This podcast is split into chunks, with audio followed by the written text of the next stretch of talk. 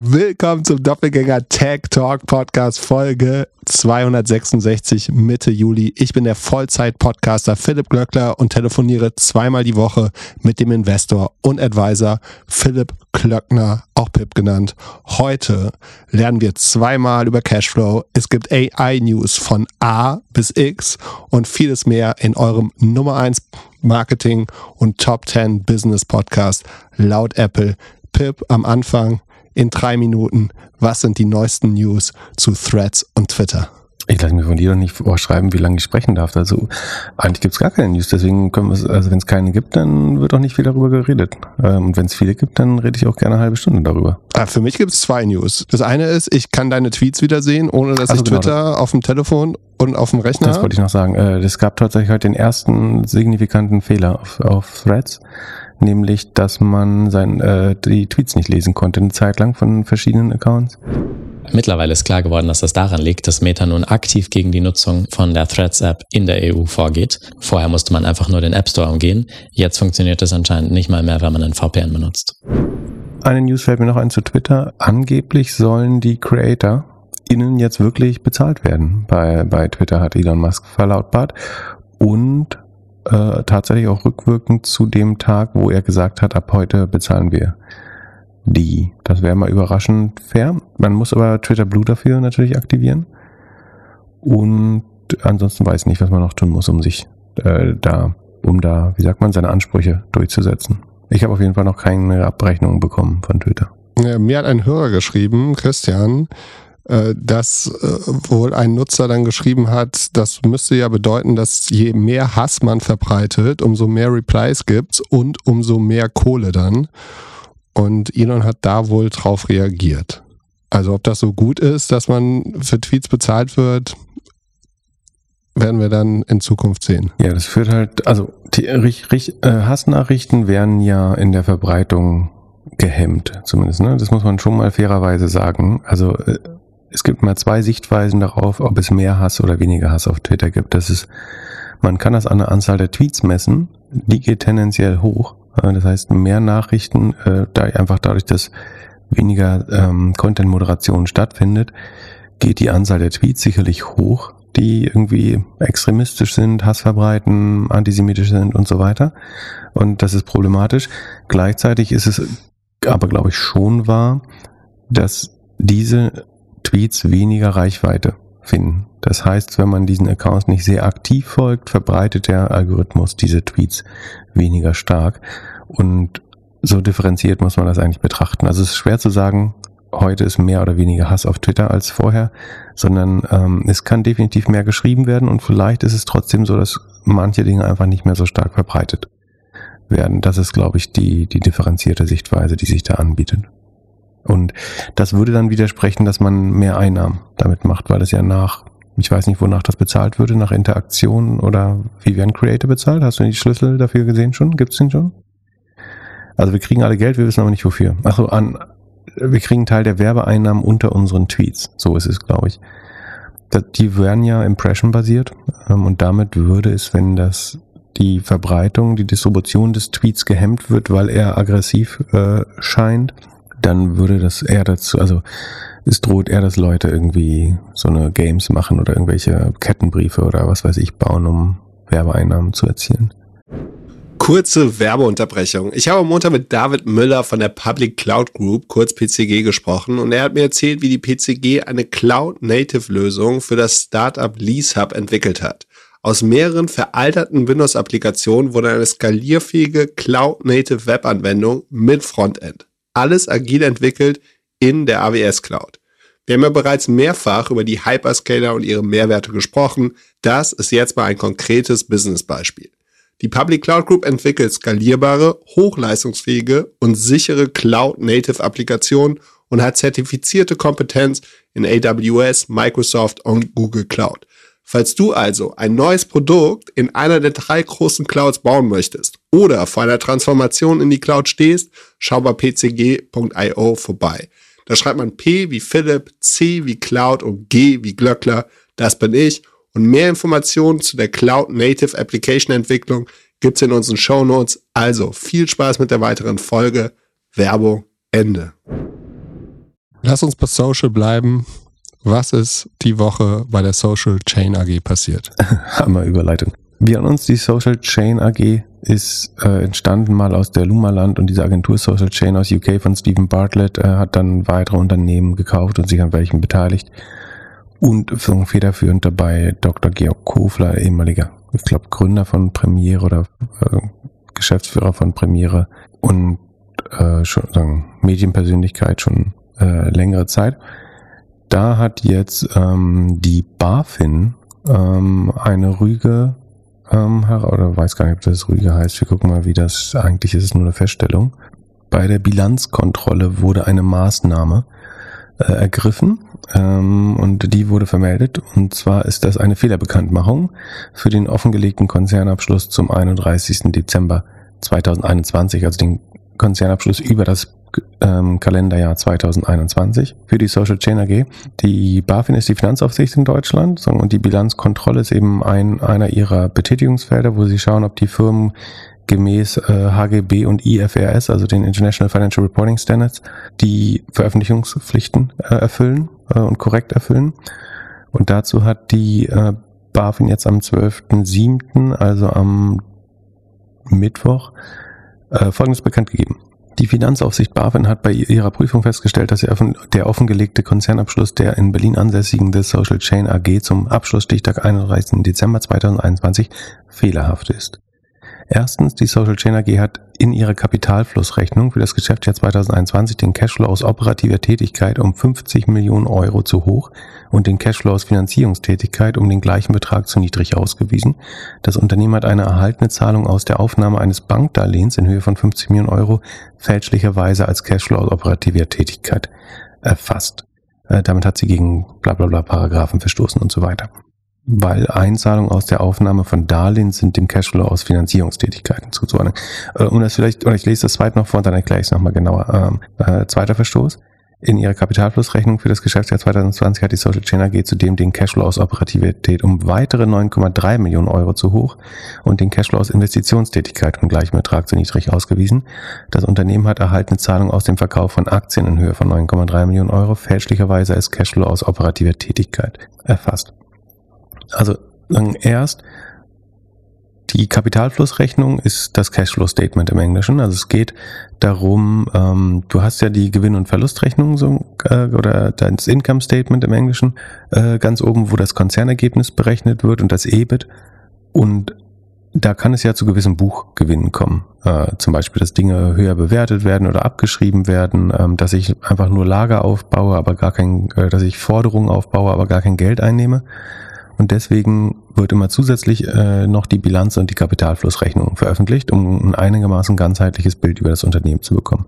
Und die Kapitalflussrechnung soll insbesondere quasi darauf ähm, abzielen, ob das Unternehmen in dem entsprechenden Jahr tatsächlich Mittelzuflüsse hatte. Ne? Also es geht um den Unterschied zwischen zwischen Erträgen und Einzahlungen oder Einnahmen und Einzahlungen. Also nur wenn es auch cash wirksam wird, handelt es sich um eine Einzahlung. Man kann aber trotzdem ähm, Erträge, äh, also Gewinne machen, ähm, die eventuell nicht zahlungswirksam werden. Man kann auch Verluste haben, die nicht zahlungswirksam werden, zum Beispiel wenn man Ausgaben für ähm, Share-Based Compensation, für Mitarbeiteraktien hat. Ne? Das ist eine Ausgabe der Firma, die sie aber in Aktien bezahlt und deswegen sind sie nicht zum Beispiel Cashflow oder nicht Cashflow-relevant oder nicht zahlungswirksam. Das heißt, deswegen unterscheidet man hier und gibt zusätzlich eine Kapitalflussrechnung oder Cashflow-Statement raus und die ist typischerweise unterteilt in drei Teile und zwar den Cashflow aus operativer Tätigkeit, aus Finanzierungstätigkeit und Investitionstätigkeit. Das ist natürlich deswegen spannend, wenn man einerseits wissen will, wie viel hat Cash hat das Unternehmen durch den operativen Betrieb, also das Kerngeschäft, äh, denn wirklich erlöst. Ähm, wie viel hat man äh, durch Finanzierung Geld ausgegeben oder eingenommen. Also wenn ich einen Kredit aufnehme oder Kredite abbezahlen muss oder so, dann ist das Finanzierungstätigkeit. Ähm, das ist schon auch relevant, aber ich möchte es ja nicht vermischen, äh, was ja hier zum Beispiel passiert ist, ne? dass man sagt, man hat ein Bankdarlehen aufgenommen und sagt dann, wir haben hier operative, außer operativen Tätigkeit 50 Millionen plus gemacht. Das ist ja keine korrekte Darstellung der Realität, ähm, sondern äh, ob ich das Geld von der Bank mir leihe oder 50 Millionen Zahlungsüberschüsse aus dem operativen Geschäft gemacht habe, äh, ist ein signifikanter Unterschied. Ähm, Und dann äh, Investitionstätigkeit, das will man eben auch wissen, wenn ich sagen wir mal, ich kaufe mir eine neue Fabrik oder ich investiere in neue Anlagen oder in ein neues Logistikzentrum, dann hat es ja einen ganz anderen Charakter, ähm, als ob ich operativen Verlust mache, zum Beispiel durch diese Ausgabe. Und deswegen will man das in diese drei Bereiche unterteilen. Und was, was hier dem Anschein nach passiert ist, ist, dass man, wie gesagt, einmal einen Bankkredit als operativen Gewinn, äh, schon operative Einnahme äh, Einzahlung be behandelt hat, was natürlich hanebüchend ist, ähm, und gleichzeitig den Verkauf von Aktien, also einfach das, Feld, also einmal jetzt mal sehr populär wissenschaftlich gesagt, einmal hat man das Geldpumpen von der Bank als ein Einzahlung äh, aus operativer Tätigkeit deklariert, was natürlich falsch ist. Und dann hat man das Versilbern von Aktien, also ich habe einfach ein paar Aktien verkauft, auch aus Gewinn, als Gewinn aus operativer Tätigkeit. Äh, verbu nicht verbucht, sondern äh, in, in einem Cashflow-Statement dargestellt. Ähm, und das hat natürlich jetzt fälschlicherweise den Eindruck erweckt, dass die Social Chain AG 59,3 Millionen mehr positiven operativen Cashflow hatte, als es tatsächlich der Fall war. Und das ist natürlich bei einer Firma, die heute keine 40 Millionen mehr wert ist, ein erheblicher Unterschied. Also das ist, ähm, ich würde jetzt, es ist einfach schwer zu glauben, dass das einfach mal so durchgerutscht ist. Es ist ja vor allem zu dem Zeitpunkt passiert, als sie am meisten Media für diesen Börsengang oder dieses Uplifting gemacht haben. Ne? Also man kann auf YouTube so ein, äh, immer noch ein witziges Video sehen, wo die Klimmzüge am Bullen machen. Am 12.11.2021 Broadcast Uplisting of the Social Chain AG. Und da war die Aktie auf All-Time High. Und das war genau in diesem, in diesem Zeitraum. Bei, bei 60 Euro, äh, muss man dazu sagen, ne? war sie damals. Ja. Ähm, heute ist sie noch 2 Euro wert. Das heißt, sie ist, äh, was ist das? 2 passt 30 mal in 60 rein. Äh, 97 Prozent Kursverlust seit dem Tag, wo sie dieses Uplisting gemacht haben. Also Uplisting heißt, dass man vielleicht vorher im Freiverkehr oder im Entry Standard im OTC-Handel äh, notiert hat und dann in ein höheres Börsensegment, zum Beispiel den General Standard oder den Prime Standard in USA oder die, die Nasdaq oder New York Stock Exchange in USA quasi hochgelistet wird. Ähm, das war damals gleichzeitig der Höhepunkt. Ob das da reinfällt, weiß ich nicht. Ich glaube, das war November 21, oder? Als die äh, das Ablisten mhm. war. Dieser Bericht kam tatsächlich natürlich äh, erst im April oder Juni Sekunde. Da muss ich mal schauen. Äh, müssen wir aufpassen, dass wir keinen Quatsch erzählen. Nicht, dass sich jemand noch daran stören würde. Du schaust jetzt, wann der, wann die Zahlen reported worden sind vom 2021. Genau, also ich bin mit, also es ist logischerweise nach dem Ende von 21 erst möglich und in der Regel geht es so ungefähr fünf, sechs Monate später. Und äh, ich habe im Erinnerung, dass es Ende April oder Anfang Juni war. Ich gucke jetzt aber sicherheitshalber nach, damit wir nicht aus Versehen eine falsche Tatsachenbehauptung hier reinbasteln. Wo würde man das Datum hinschreiben denn? Wahrscheinlich da, wo die Leute unterschreiben. Damit wären wir auch schon bei einem anderen wichtigen Punkt. Ähm, am 27. Ah, habe ich richtig erinnert. Am 27. April wurde das zumindest unterschrieben, äh, dieser Geschäftsbericht. Und also nochmal, um das zu erklären. Also es geht hier um eine, also wir können auch nochmal in die Zahlen schauen, damit man ungefähr versteht, wie groß die Abweichung ist. Im Jahr 2021 hat die Social Chain Umsätze von rund, also 313 Millionen Umsatz gemacht, laut des Geschäftsberichts 2021. Ungefähr ein Drittel Rohmarge und ein negatives EBITDA von minus 23. Das Konzernergebnis war sogar minus 82 Millionen Euro. Und das war, also im Vorjahr waren es noch minus 26 Millionen äh, Konzernergebnis. Jetzt ist es minus 82 und trotzdem hat man sozusagen ähm, ist man davon ausgegangen, also hat man auf der Größe 59,3 Millionen äh, in den ähm, positiven Cashflow, äh, in den, Entschuldigung, in die in das operative Geschäft reingepackt. Und so hat sich aus der, der Cashflow aus operativer Tätigkeit von plus 23 Millionen ergeben oder 22,9. Also man hat ein negatives Konzernergebnis von 82 Millionen und kommt aber auf einen positiven Cashflow von äh, 23 Millionen, wovon aber diese 59,3 eben eigentlich nicht dorthin gehört hätten und damit hätte sich ein äh, deutlich höherer op negativer operativer Cashflow äh, ergeben. Und jetzt ist es wirklich schwer zu glauben, dass das einfach ein äh, Maus verklickt, Fehlbuchung, falsche Reihe in der, in der Reihe verrutscht. Also sowas passiert nicht. Es gibt, es gibt sicherlich so Mischfälle von, von Buchungen, wo es gar nicht so klar ist, ob das operativ ist oder nicht. Aber in der Höhe ist es, also bevor so ein Jahresabschluss rausgeht oder so ein Finanzbericht, also der ist unterschrieben vom CEO Vanja Oberhof damals, der inzwischen gegangen ist übrigens, vom CPO Ralf Dümmel, der inzwischen gegangen ist übrigens, und vom, also eigentlich zuständig natürlich primär erstmal wäre der CFO äh, Chris, äh, Christian Senitz, Sekunde, ja, Christian Senitz, äh, der früher übrigens auch bei Rocket war. Also das hätte dem CFO, also es hätte äh, jeder Buchhalterin oder jedem Buchhalter auffallen müssen, es hätte definitiv dem CFO äh, auffallen müssen, es hätte dem Vorstand, der das unterschrieben hat, auffallen müssen man muss dazu sagen, auch äh, Christian Senitz hat kurz darauf, nämlich im Juni, also eine, einen Monat nach der Veröffentlichung des Berichts gekündigt. Könnte man jetzt spekulieren, vielleicht, weil er da was gemacht hat, womit entweder er sich selber nicht wohlgefühlt hat oder was, was auch nicht 100% seine Entscheidung war, weiß man, das ist Spekulation. Aber er hat wirklich kurz darauf gekündigt, während Vanja Oberhof und Ralf Dümmel sagen später äh, gekündigt oder auf jeden Fall diesen Posten im Vorstand nicht mehr vollziehen. Inzwischen sitzt ja Kofler selber, Georg Kofler selber im äh, Vorstand. So, gut, also dieser Vorstand aus drei Personen hätte das eigentlich können müssen. Plus eigentlich jeder Mensch mit einer kaufmännischen Ausbildung oder, oder gar einem kaufmännischen Studium. So, dann geht es natürlich trotzdem noch durch den Aufsichtsrat. Also ich als Aufsichtsrat muss auch diese ähm, Publikation jedes Jahr äh, billigen letztlich. Und äh, im Aufsichtsrat saßen damals äh, Dr. Georg Kofler äh, selbst, der übrigens im selben, äh, in, in dem darum liegenden Zeitraum äh, selber Aktien gehandelt hat. Ähm, Henrike Lustschick von Bridgemaker ähm, war damals Vorsch ähm, Aufsichtsrätin und Henning Giesecke, heute noch Aufsichtsrat bei der Aral, Aralbank und äh, Arealbank und verschiedenen anderen äh, Institutionen. Die drei, denen ist das als Aufsichtsrat auch offensichtlich nicht aufgefallen, dass ihre Firma ein kon negatives Konzernergebnis von minus 42 Millionen äh, minus 82 Millionen hatte äh, und angeblich aber einen, einen positiven Cashflow damit äh, erwirtschaftet hat. Auch im Aufsichtsrat hat sich was verändert. Da ist jetzt Sebastian Stietzel drin, der bis 2021 interessanterweise EM Capital Markets und Fit Capital Market Fitness und Performance Projects war. Der wurde jetzt offenbar mit dem Aufsichtsratposten, äh, dem Anschein nach, mit dem Aufsichtsratposten belohnt äh, für seine Arbeit 2021. Der Vorstand hat es nicht gecheckt, also der CFO hat es nicht gecheckt, der gesamte Vorstand hat es unterzeichnet. Der Aufsichtsrat hat es gebilligt.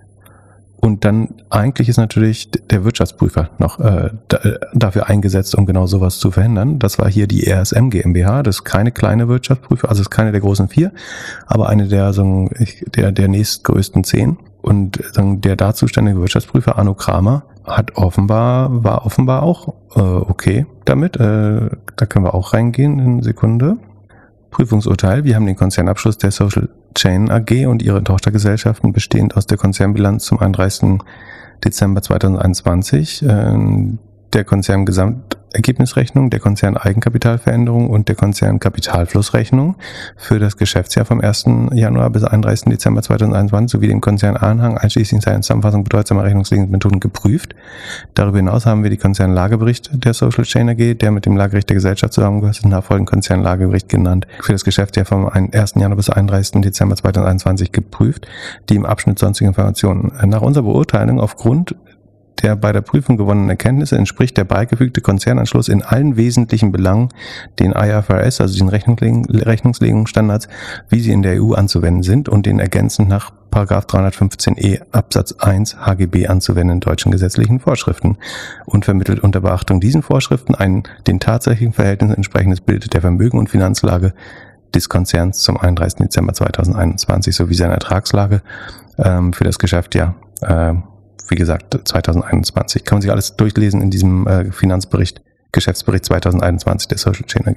Auch der Prüfer attestiert hier sozusagen, dass das in, äh, in wesentlichen äh, Teilen einwandfrei die reale Lage darstellt, wo man sich fragen kann, wie, wie kann sowas denn äh, passieren?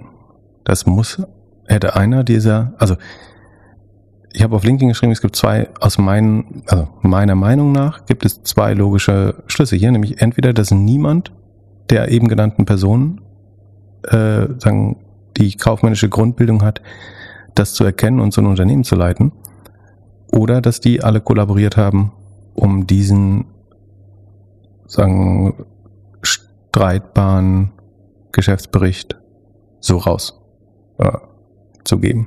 Und ja, es würde doch keiner machen, sowas fällt doch immer auf. Du kannst ja zwischen Inkompetenz und Vorsatz quasi wählen. Äh, was sind denn die Konsequenzen jetzt? Also die Aktie hat jetzt ein bisschen reagiert. Äh, es gab irgendwie ein Statement, dass das alles korrigiert wurde und so und dass es das nicht so schlimm ist und schon in der Hauptversammlung am 21. Juli erläutert wurde. Mhm.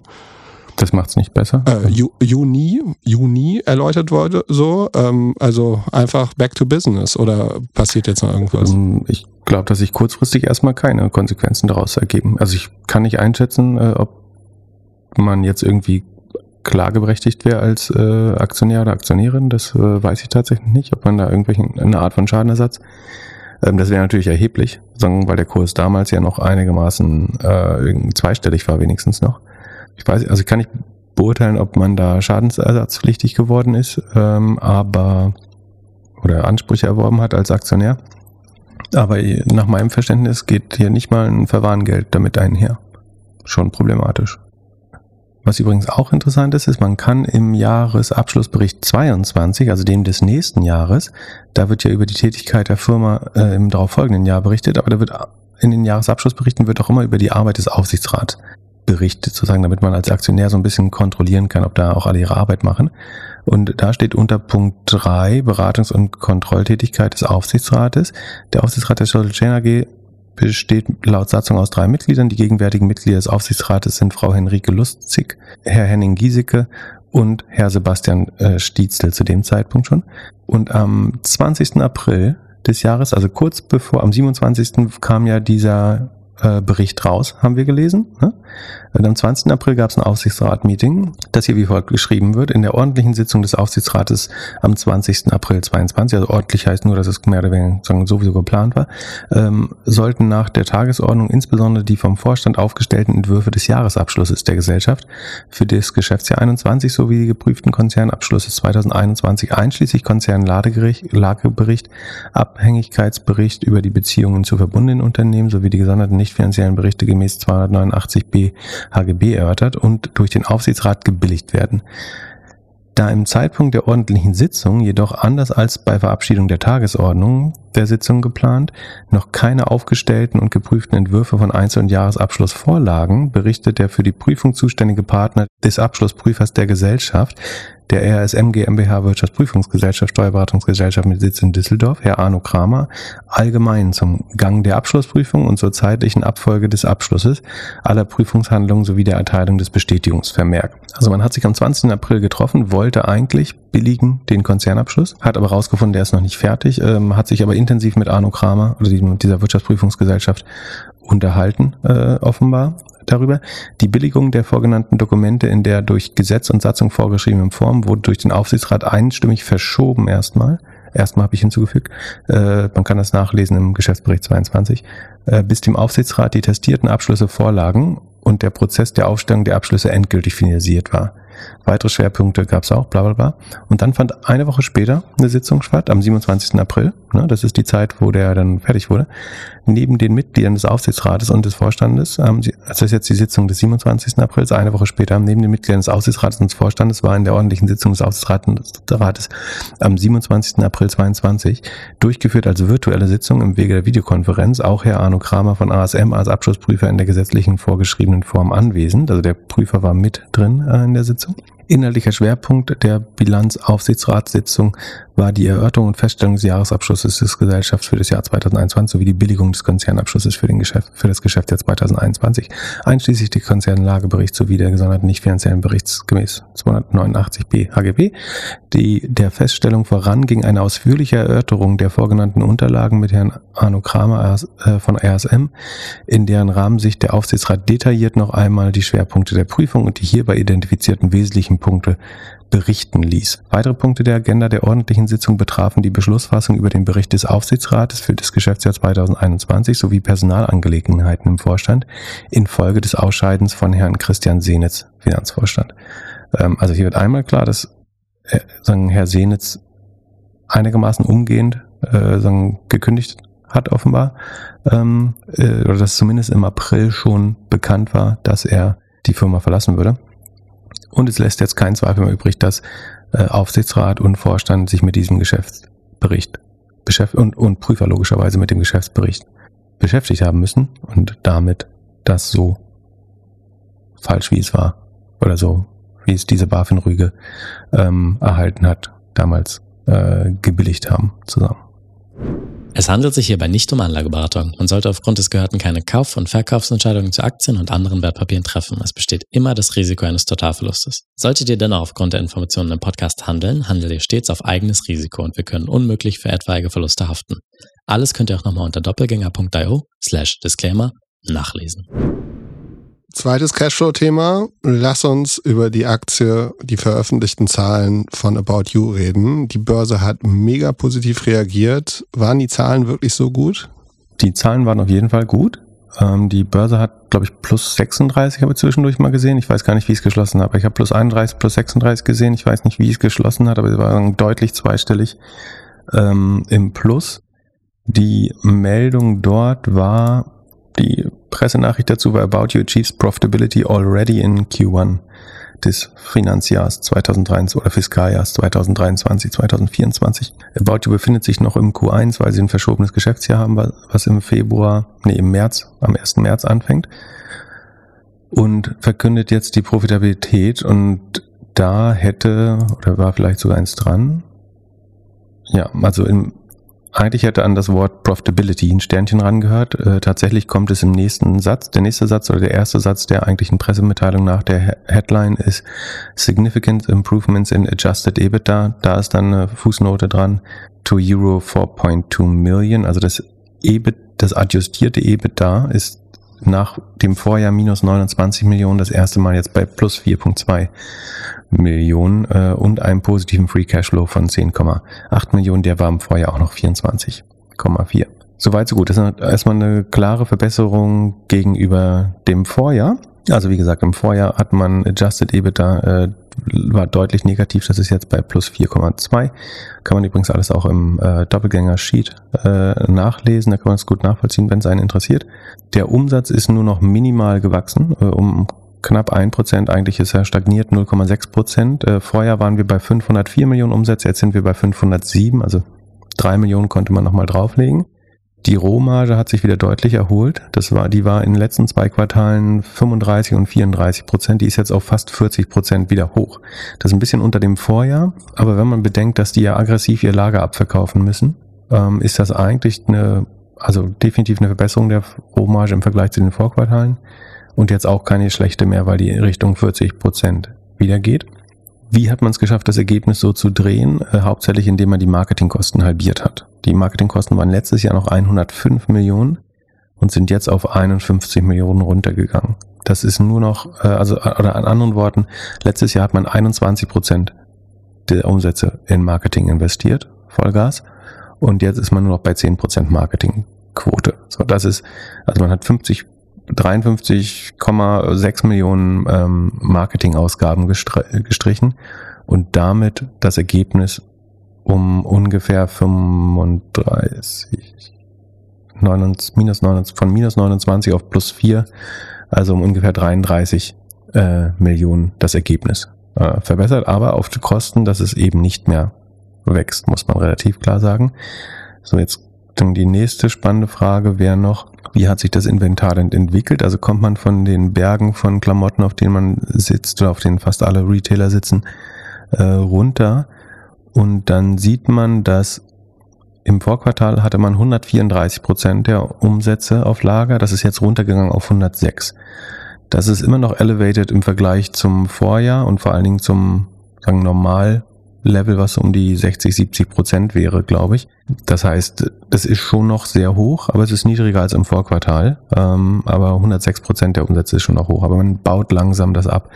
Und dadurch ergibt sich eben auch dieser positive Cashflow-Effekt. Also formell ist es absolut richtig, dass ähm, About You einen positiven Cashflow aus operativer Tätigkeit gemacht hat. Aber es liegt natürlich daran, dass sie ähm, im Vergleich zum Vorquartal Inventar abgebaut haben, äh, aus dem Lager quasi und dann vielleicht weniger neu geordert haben. Und so passiert es dann eben, dass äh, der Cashflow sich ähm, erhöht, quasi. das Sekunde, genau, das sind eigentlich die, die Sachen, die dann äh, dazu führen. Wir können nochmal durch die Präsentation gehen. Äh, also ich, ich finde schon, dass About You deutlich besser dasteht als im Vorquartal. Ne? Das ist äh, vollkommen klar. Man muss eben nur verstehen und eben dieses adjustierte EBITDA, das Konzernergebnis, Sekunde, da müssen wir auch mal reingucken. Das jetzt Konzernergebnis ist nämlich schon noch äh, deutlich negativ. Kann man sich alles auf der About You Investor Relations Seite anschauen. Das Konzernergebnis findet man in der Pressemitteilung, glaube ich, nicht. Äh, ich sehe es nicht auf den ersten Anhieb zumindest. Äh, ich würde auch nicht sagen, dass sie es unterschlagen. Ähm, wo man es auf jeden Fall sieht, ist in Financials. Da sieht man das Profit for the Period, also das äh, Konzernergebnis. Ähm, das ist immer noch minus 24 äh, Millionen quasi. Ähm, das heißt, nach dieser adjustierten EBITDA-Logik ist man positiv. Das normale EBITDA ohne Adjustierung ist noch drei Millionen minus. Ob jetzt plus 0,8 Prozent oder minus 0,5, das würde ich Ihnen eigentlich auch geben. Ähm, das finde ich jetzt auch nicht so relevant. Also man kann auch einfach sagen, Sie sind break-even und nicht profitabel. Und dann würde ich jetzt bei minus 0,5 Prozent auch nicht eigentlich doll meckern. Aber das Konzernergebnis ist schon halt, Profitabilität sieht noch ein bisschen anders aus. Aber äh, da haben manche Leute ja fast aggressiv gehetzt, dass das irreführend wäre. So weit würde ich jetzt nicht gehen. Ne? Also die Lage hat sich deutlich gebessert. Das nach adjustierten EBITDA ist man positiv. Der Cashflow hat sich deutlich verbessert. Das ist aber auch klar. Also wenn man sagt, das darf nicht als Cashflow zählen, wenn man das Lager auflöst letztlich, dann hätte man auch in den vorherigen Quartalen, als sich das Lager angestaut hat, sagen sollen, oh, das, der, der Anstieg an Inventar müssen wir jetzt aus dem Cashflow rausrechnen. So, also dann muss man auch in beiden Sachen fair sein. Also was man lernen kann, ist, dass es sich immer lohnt, äh, Cashflow und Income Statement äh, separat anzuschauen äh, und dann zu, nach, nach Unstimmigkeiten zu suchen äh, da drin. Ansonsten, wie gesagt, die Profitabilität kommt durch einen Cutten aus dem Marketing. Da besteht natürlich so ein bisschen die Gefahr, dass man so eine Art Schulden eingeht, weil die jetzt erreichte EBITDA, adjustiertes EBITDA-Profitabilität basiert natürlich noch auf Marketingausgaben der Vorquartale, ne, wo man Brand aufgebaut hat, Dinge angeschoben hat. Ähm, Nutzer können dann wieder nochmal günstig reaktiviert werden über CRM. Aber es ist fürs Marketing ja schon auch wichtig, über sagen, Brand- und äh, Top-of-Funnel-Maßnahmen eine neue Nutzerbasis aufzubauen und die, die Brand aufzubauen. Und wenn man jetzt so stark cuttet, dann wird eventuell die Marketing-Effizienz in Zukunft auch wieder schlechter aussehen irgendwann. Jetzt erstmal sieht es natürlich extrem gut aus, ähm, weil man sehr günstig Kunden akquiriert hat, äh, relativ gesehen, oder neue Orders akquiriert hat. Aber es wird sich irgendwann auch wahrscheinlich negativ rechnen, wenn man zu effizient wird im Marketing, weil man dann letztlich, also wie wirst du effizienter im Marketing? Du gehst mehr in die ähm, transaktionsnahen Kanäle, also äh, Search, äh, weniger Brand, weniger Top of Funnel. Und ähm, dann kauft man irgendwann vielleicht nur noch, also mal stark übertrieben, irgendwann nur noch den eigenen Brand-Traffic, der eh konvertiert hätte und ist dann super effizient, aber so baut man halt nicht neue Kunden auf und deswegen ähm, ist das Umsatzwachstum jetzt auch erstmal we weggegangen. Man sieht sehr gut, dass das Wachstum jetzt nur noch aus Dach kommt, nämlich da, wo man schon eine Kundenbasis hatte, äh, oder das Hauptwachstum kommt daher, also die anderen Länder äh, oder Rest of Europe äh, leidet jetzt relativ äh, unter der Kürzung des Marketingbudgets, weil man natürlich hauptsächlich in den neuen Ländern ähm, gecuttet hat. Man sieht auch, dass das TME-Geschäft, also das Softwaregeschäft äh, von About You jetzt dadurch schrumpft. Ähm, wobei dadurch, es kann auch daran sein, dass sagen, die Partner, die volumenbasiert zahlen bei TME, also das ist das Scale, unter anderem das Scale-Segment, das hat zwar jetzt 18% Marge, also auch da ist man profitabler geworden. Vorher waren es 14%, jetzt sind es 18,2% aber das Wachstum ist minus drei Prozent im Scale, äh, im TME-Segment. Und ähm, die Marge ist auch schlechter als im Vorquartal. Da war sie nämlich schon mal auf 27 hoch, jetzt ist sie nur noch 18, weil wahrscheinlich ähm, Economies of Scale so ein bisschen fehlen. Also das Software-Segment ähm, wächst gerade nicht mehr, sondern schrumpft sogar ein klein bisschen. Äh, das kann natürlich auch eigentlich nicht gut sein. Ähm, es wurde zwischen da, also der, der Markt hat immer gemunkelt äh, aus verschiedensten Ecken, dass äh, sogar mal erwogen wurde, dass Teile des Software-Segments zu äh, eventuell zu verkaufen, weil About natürlich dann weiterhin noch Geld braucht. Ähm, wobei man jetzt ja in diesem Quartal jetzt erstmal nicht so viel Geld verbrannt hat, aber Ähm, eventuell gibt es noch Nachfinanzierungsbedarf. Da würde jetzt natürlich der bessere Aktienkurs helfen. Also wenn jetzt 30 Prozent ansteigt, dann ist eine Kapitalerhöhung an der Börse erstmal opportuner als vorher, wo die Aktie quasi ähm, weniger wert war. Man kann natürlich auch weiter überlegen, ob man einzelne Geschäftsbereiche ausgliedert und äh, damit Cash generiert, falls jemand das haben möchte. Ansonsten sieht man auch, dass Fulfillment weiterhin teurer wird. Da steigen die Kosten weiter um, lass mich gucken, Fulfillment anteilig, also relativ gesehen war das im Vorjahr 22 Prozent des Umsatzes, jetzt sind es 24 Prozent des Umsatzes. Das ist aber besser als, im, als in den Vorquartalen, muss man sagen. Gegenüber dem Vorjahr ist es leicht teurer geworden. Ähm, gegenüber den anderen Quartalen wird aber auch Fulfillment wieder relativ günstiger. Ich habe ein paar Fragen. Erstens, hättest du About You das gleiche geraten? Vor einem halben Jahr? Das, äh, dieses Ergebnis jetzt herbeizuführen? Ja, also so drastisch Marketing zu kürzen. Ist ja schon so, ein, so eine Art PE-Move, oder? Naja, es ist, es ist einigermaßen alternativlos. Also es ist nicht sicher, dass du nochmal zu vernünftigen Konditionen eine Kapitalerhöhung machen kannst. Sekunde, sind die noch, was sind noch wert? 500, 600 Millionen? Ich weiß es gar nicht, muss ich mal gucken. Oh, schon wieder eine Milliarde wert. Achso, ja, durch den 30% Anstieg, genau. Also sind eine Milliarde wert, aber vorher waren sie halt eher bei, ähm, ja, irgendwie 700 Millionen, 600, 700 Millionen. Da quasi, also, dass man da nochmal viel neues Geld aufnehmen kann, ohne stark zu verwässern, war nicht ganz klar. Oder du hättest eben Unternehmensteile verkaufen müssen oder du musst cutten. Also ein Tod musst du sterben. Ich glaube, alles war nicht, also vor einem Quartal war all das nicht attraktiv, denke ich. Und so war das, ich, alternativlos war es auch nicht, aber es war vielleicht der, der beste Weg. Gefühlt, finde ich, sitzen sie immer noch auf viel Inventory. Also ich hätte vielleicht entweder bei der Gross Margin weiter noch mehr abgegeben oder beim Marketing mehr ausgegeben äh, und mehr vom Inventar liquidiert. Aber ich bin mir sicher, dass sie das gut durchdacht haben und dass es nicht so einfach ist, ähm, wie, wie ich mir das gerade vorstelle. Aber ähm, die, die Rohmarge ist, finde ich, fast schon wieder zu gut dafür, dass das Inventar noch so hoch ist. Muss man mal schauen. Aber ich hätte keine bessere Idee gehabt, was man jetzt damit machen soll. Ähm, die Frage ist, kriegt man das jetzt wieder beschleunigt, das Wachstum, äh, auf dem Marketing-Level? Ähm, also du hast jetzt einmal ich meine, was ich machen würde, ist, du hast jetzt einmal Profitabilität gezeigt. Ich, äh, ich mache hier Gänsefüßchen bei Profitabilität. Ich finde es aber auch nicht, dass es so weit weg von Profitabilität ist. Das heißt, du hast es jetzt gezeigt, die, der Markt hat darauf reagiert, dass es theoretisch funktioniert. Ich glaube, dass das noch nicht beweist, dass du langfristig profitabel sein kann, ne? weil du halt eigentlich Schulden, du baust jetzt beim Inventar Schulden ab und du baust beim Marketing Schulden auf, weil zukünftige Marketingmaßnahmen tendenziell ineffizienter sein könnten, weil du den Brandvorlauf nicht hast dieses Quartal. Ähm, das heißt, ob das nachhaltig profitabel ist, würde ich nochmal ein Fragezeichen äh, ranmachen. Aber die Kapitalmärkte haben es jetzt erstmal geglaubt. Du könntest jetzt dann neues Geld aufnehmen und dann sozusagen nochmal einen neuen Ramp-up, äh, einen effizienten Ramp-up machen, der moderates Wachstum und eine leicht negative Profitabilität äh, über vier, fünf Quartale dann erzeugt. Und dann kommst du vielleicht wieder auf einen äh, grünen Zweig. Und hast du Sorge, dass sie sich dadurch nicht wesentlich mehr zu Zalando angleichen? Also die Geschichte war ja immer About You ist für die jüngere Zielgruppe, ist mehr Inspiration, versteht Social. Jetzt hört es sich für mich so an, als ob es eher ja die Kernfunktionen sind, die die das Team natürlich auch gut kann, aber für die eigentlich Zalando steht. Also irgendwie Performance Marketing auf der Order. Ja, ich glaube schon, dass es sie besch also es beschränkt sie jetzt dabei, neue Länder zu erobern ähm, und ihr ihr Brandplay weiter zu spielen. Ähm, sie geben weiter, sie haben bei, man kann das in der Präsentation auch sehen, also sie cutten bei Influence, Sekunde, ist schon across the board, aber keine Fashion Labels mehr mit Rappern oder wie? Also von den 51% Ersparnis im Marketing ist der größte Teil, wie ich schon gesagt habe, in Rest of Europe, ein bisschen in Dach und ein bisschen auch in TME.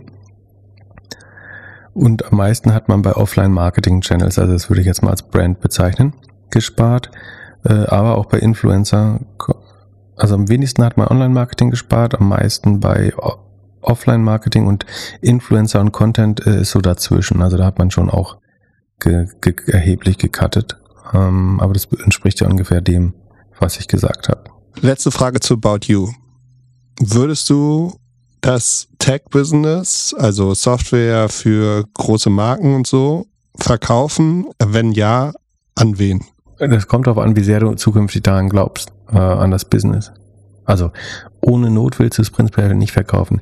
Ich persönlich glaube, dass das Business über Logos, also neue Kunden, skalieren kann, theoretisch. Dass die Kunden, die du kontrahierst, mit denen du Verträge schließt, dass das aber keine Kunden sind, mit denen du stark wachsen kannst, leider.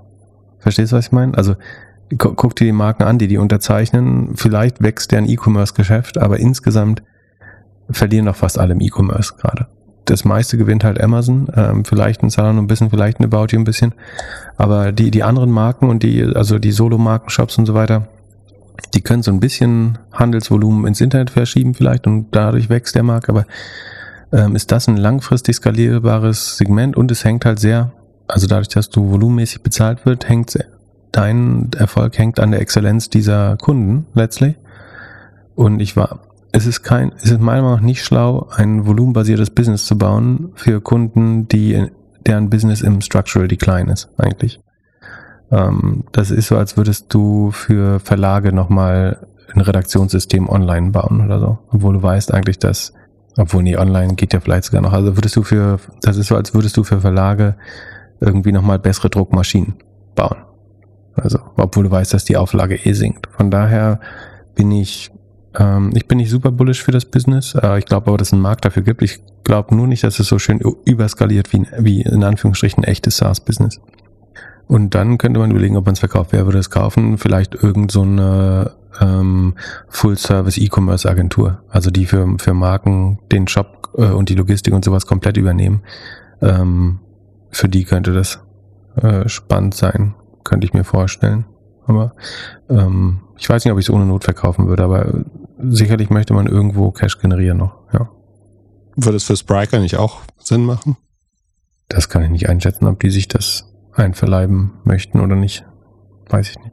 Frage ist, ob Spriker so ein bisschen ein ähnliches Problem hat. Also ob die Kunden, wobei Spriker, glaube ich, nicht volumenbasiert abrechnet. Das, deswegen ist es nicht ganz so wild, glaube ich. Ja, ich äh, könnte mir halt vorstellen, dass wir in der Zeit der Effizienz halt auch die, also wir sehen ja überall, dass sich fokussiert wird, egal wo, egal welche Firmen. Und deswegen macht es vielleicht Sinn, irgendwie Sachen zusammenzusetzen, die das ähnliche oder das gleiche Business machen und sich von den Sachen zu trennen. Also könnte mir schon vor, gut vorstellen, dass da irgendwas passiert in den kommenden Monaten. Ja, adjustiertes EBITDA von, äh, von dem TME-Segment ist so 33, Runrate vielleicht eher 40. Also vielleicht würde man dafür, aber es wächst jetzt halt auch nicht mehr, das ist auch blöd. Also es hilft jetzt nicht, das zu verkaufen, dass es gerade schrumpft, ehrlich gesagt. Das ist ja mal dreistellig gewachsen vor, vor anderthalb Jahren, aber ansonsten hätte ich gesagt, da kriegt man bestimmt, wenn es 40 Millionen EBIT da macht, äh, könnte man da bis zu eine halbe Milliarde rausholen. Aber da es jetzt schrumpft, ist es wahrscheinlich auch nicht so geil.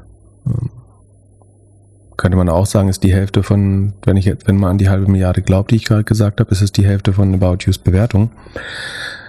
Man weiß es nicht. Lass uns eine Hörerfrage beantworten, beziehungsweise mehrere.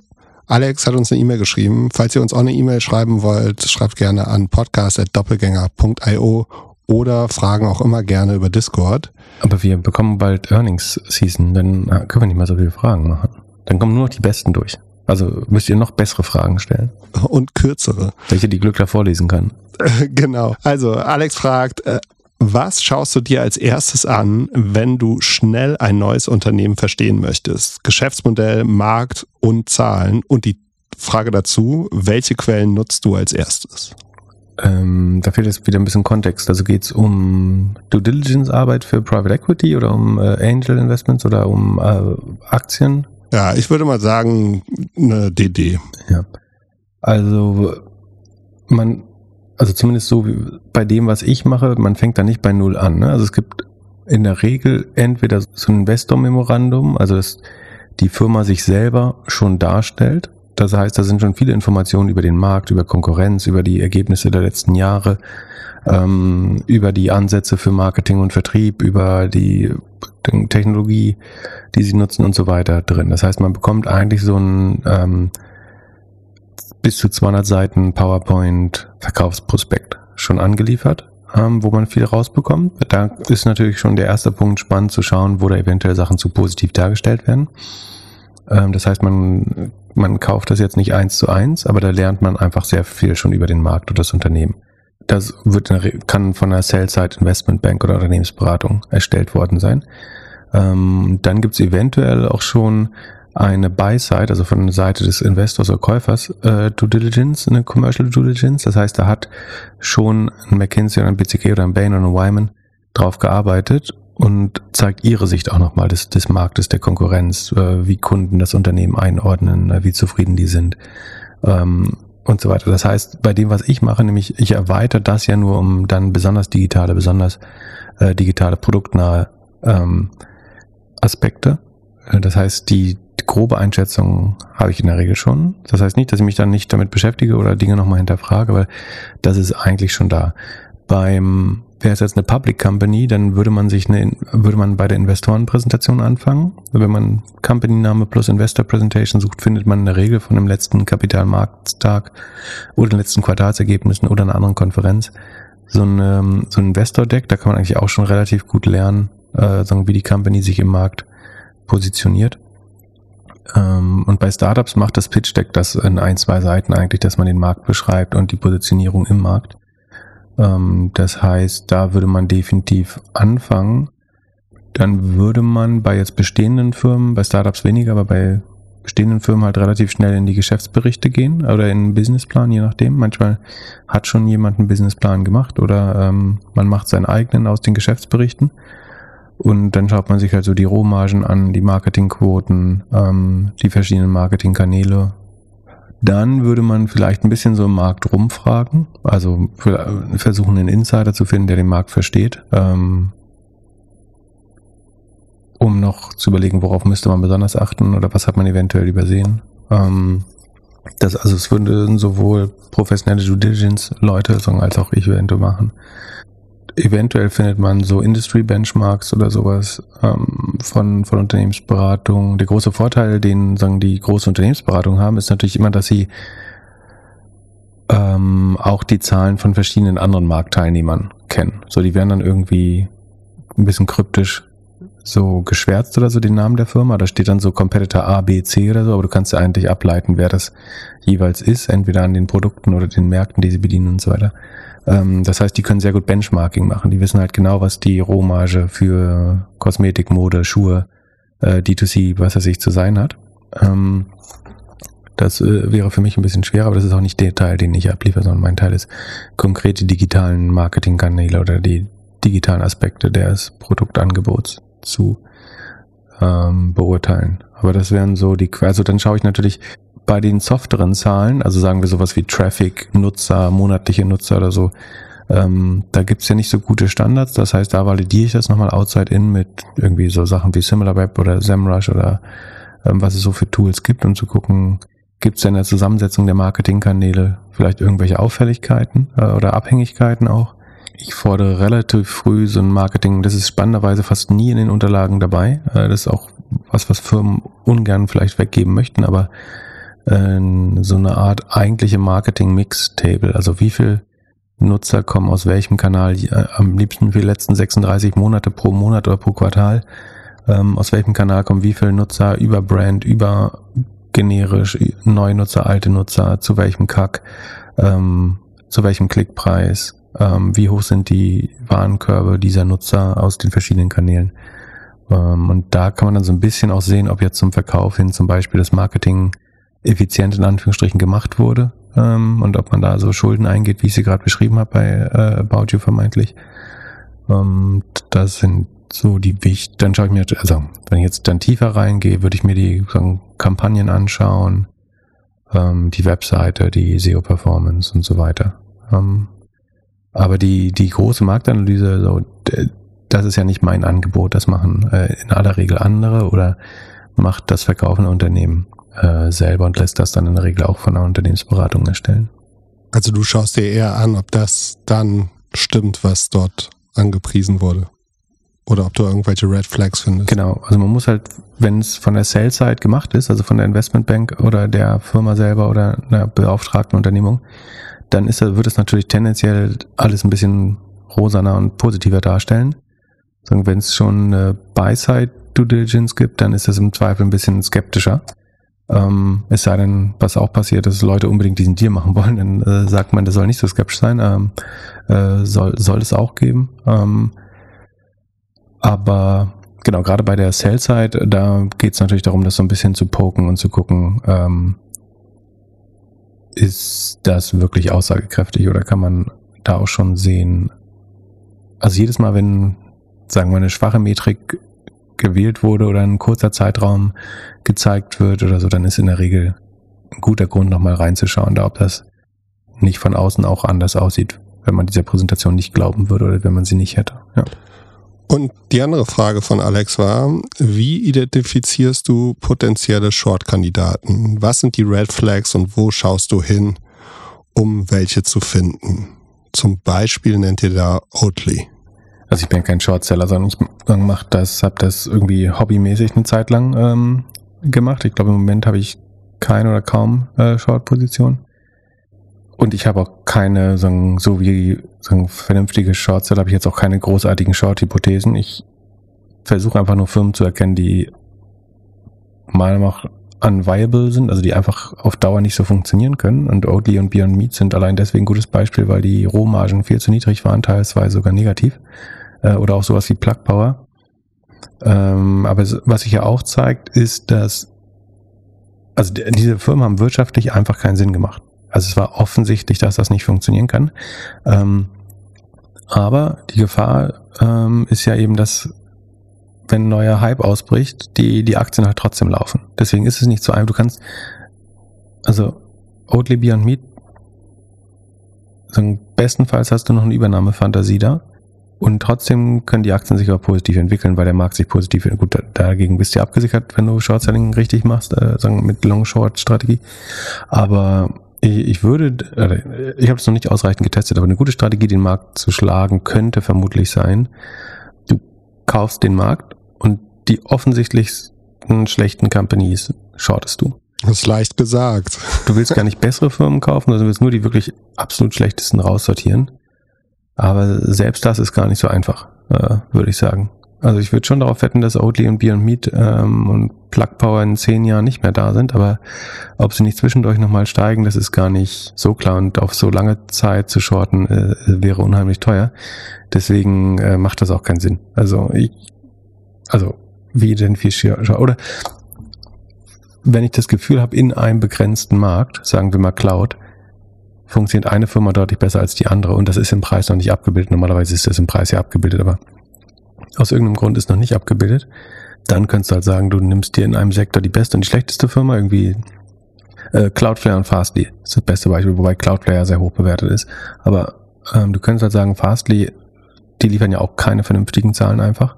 Äh, während Cloudflare sehr gut hatten, dann könntest du sagen, das Delta dazwischen müsste eigentlich aufgehen. Äh, das wäre noch eine andere Möglichkeit. Aber ich würde niemandem raten dazu. Äh, in, in der Regel steigt der Markt insgesamt, deswegen ist, glaube ich, nicht schlau, sich ohne Grund mit Shorten zu beschäftigen.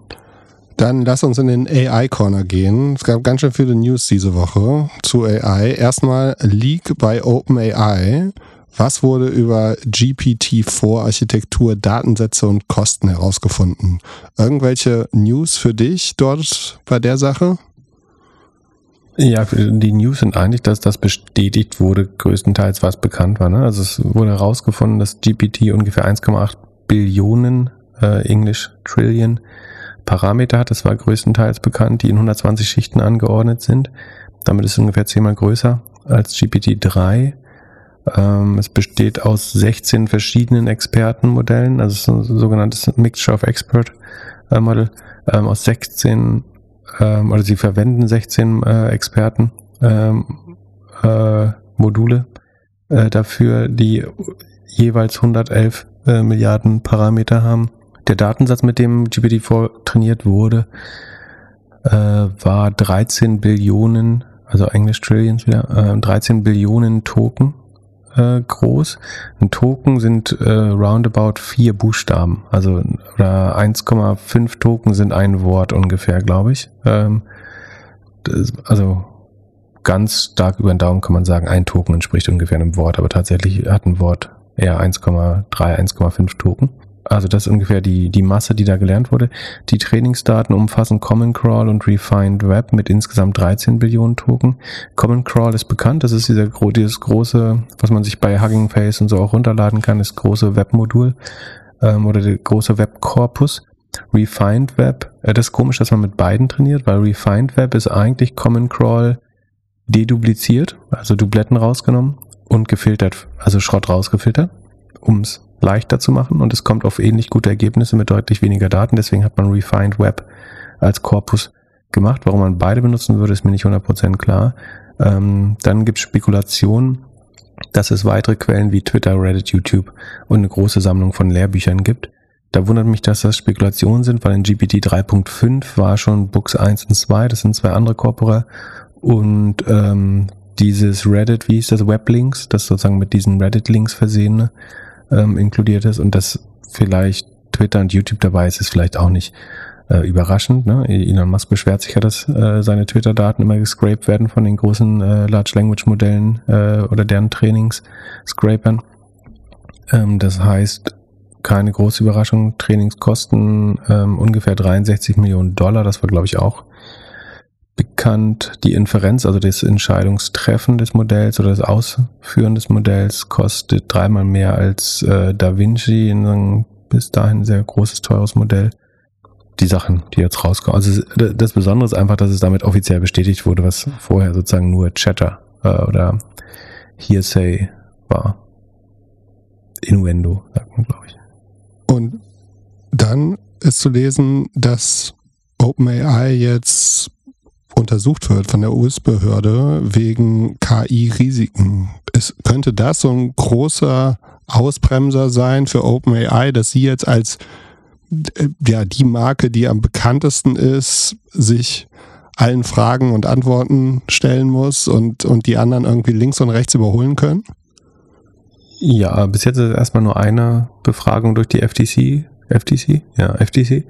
Ähm, und es geht jetzt nicht um AI-Risiken insgesamt, sondern um konkrete Risiken durch Fehlentscheidungen. Also jemand hat einen, sagen, das Modell hat einen unrichtigen Output gemacht und daraufhin ist ein Schaden entstanden. So, oder es hat eine Firma diffamiert dadurch aus Versehen oder ihr was angedichtet, was sie selber nicht getan hat ähm, oder so. Und, da, und um außerdem, ob sozusagen die da Datenschutz äh, Sachen verletzt worden sind äh, bei der Anwendung von GPT-4 oder von, von OpenAIs äh, Produkten das ist, glaube ich, schon einer der, also es gibt meiner Meinung nach zwei Gründe, warum, es ist ja auffällig, dass die selbst die großen Konzerne Regulierung wollen. Und ich glaube, dafür gibt es zwei Gründe. Das eine ist, weil die Konkurrenz ausbremst, weil sie diese Regulierung so bestimmen können oder die Mittel haben, Regulierung so mit zu beeinflussen, dass sie, ähm, dass sie ihnen gelegen kommt, beziehungsweise sehr stark vereinfacht ist jede Regulierung immer für größere gut, weil die Auseinandersetzung mit der Regulierung Ressourcen verbraucht. Ne? Also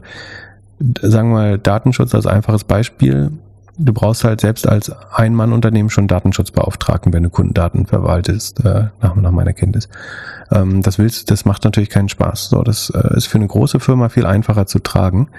Äh, deswegen ist Regulierung schon mal immer gut für Incumbents und große. Ähm, zudem kann man sie vielleicht sogar noch beeinflussen, so dass äh, sie die eigenen Modelle schon geschützt sind. Ähm, das ist die eine Sache, warum sie Regulierung wollen, glaube ich, die großen Firmen.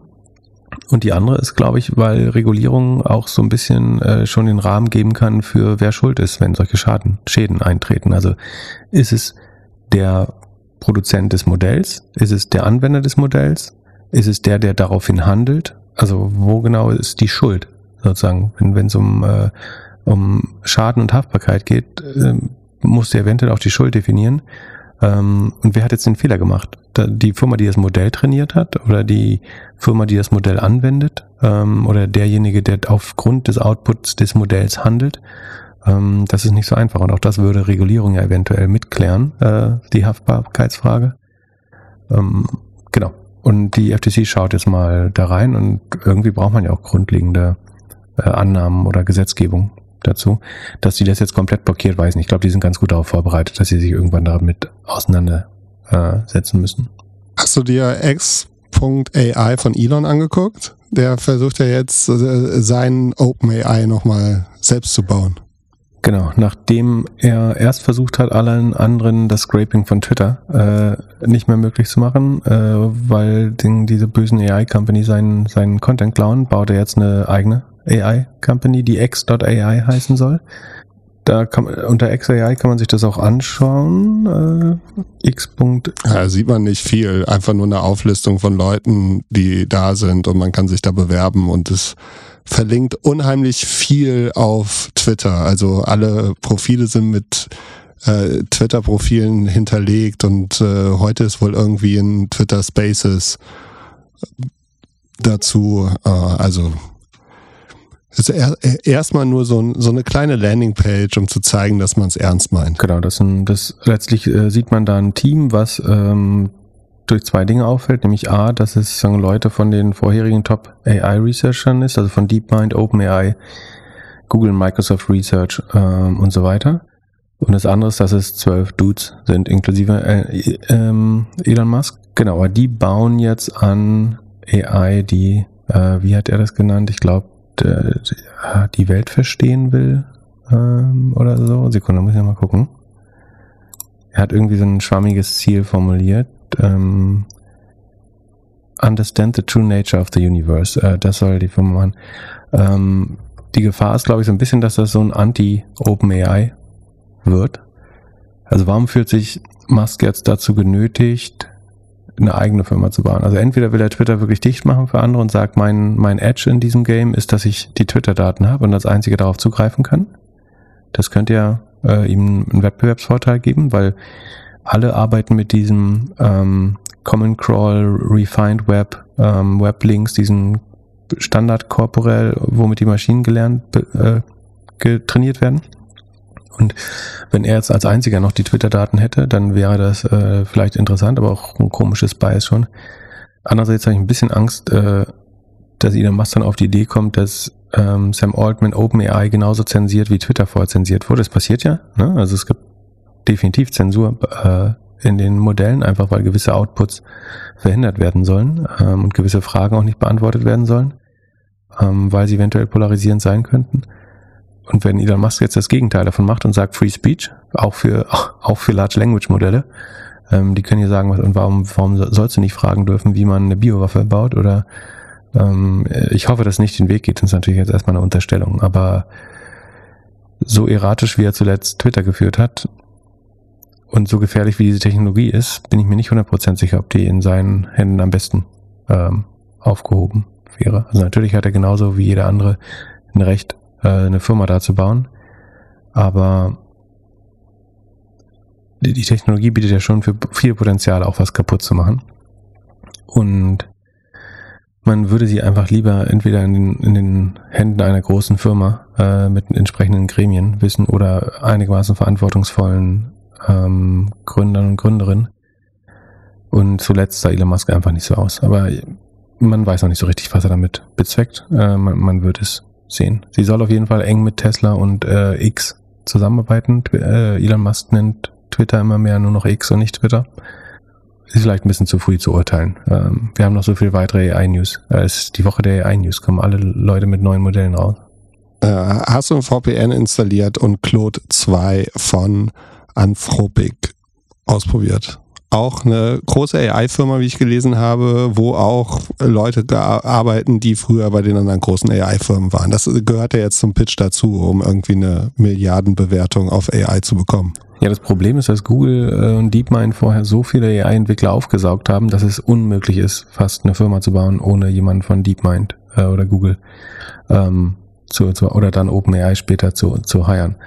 Ich habe Cloud 2 noch nicht probiert, aber Cloud 2 ist das Modell von Anthropic, die sagen, branden sich so ein bisschen als die Guten im AI-Game oder äh, manche nennen es auch das Headquarter of Doomerism, also dass sie immer wieder darauf hinweisen, wie gefährlich das ist und deswegen umso wichtiger ist, dass man es wie sie sehr humanistisch äh, angeht es gibt verschiedene äh, Theorien, warum das Modell Claude heißt. Das eine ist, dass es nach Claude Shannon, einem Wissenschaftler, benannt ist. Das andere ist, dass es ein männlicher Gegenpart sein soll zu Siri, Alexa und Cortana, die immer weiblich sind.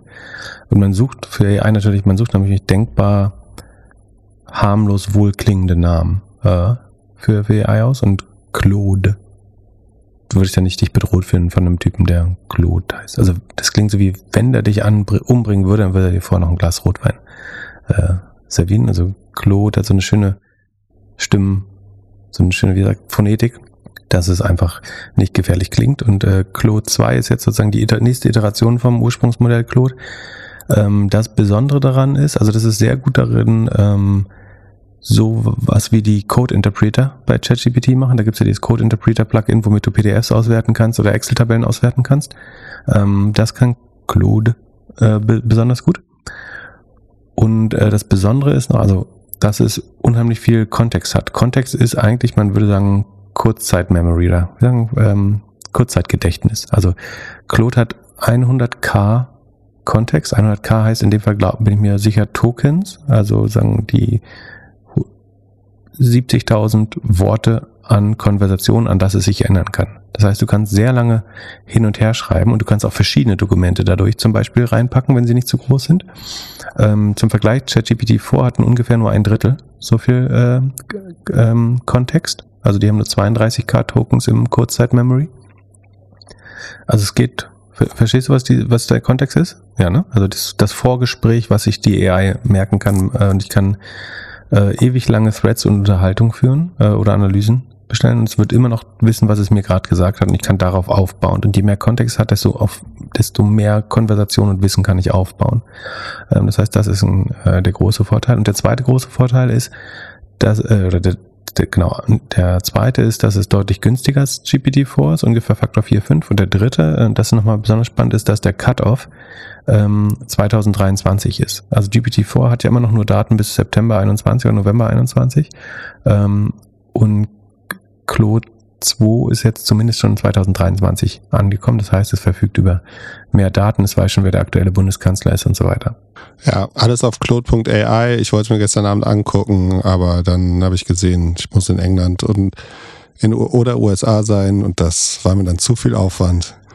das zu ändern und hab's dann gelassen. In Deutschland kannst du ab gestern, nee, ab dem äh, 12. 13. glaube ich auch, die, also Mittwoch dieser Woche, äh, kannst du BART probieren, also googelt. AI, hast du damit rumgespielt? Ja. Das habe ich gemacht äh, und ich habe gemerkt, der AI-Hype ist hiermit beendet. Ich habe noch nie, ich wurde noch nie von AI so enttäuscht wie gestern Abend.